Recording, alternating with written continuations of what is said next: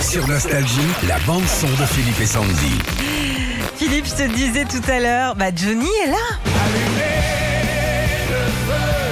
Presque.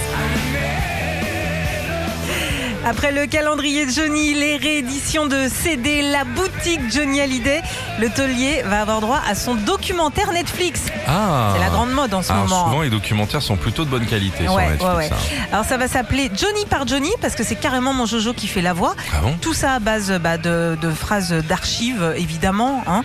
Euh, un documentaire qui retrace toute sa vie avec donc des images, euh, des images d'archives de ses concerts, de lui en studio ou même dans la vie, et puis euh, des témoignages de ses proches aussi.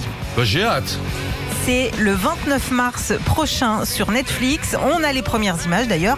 On va vous les partager sur nos réseaux sociaux, Philippe et Sandy.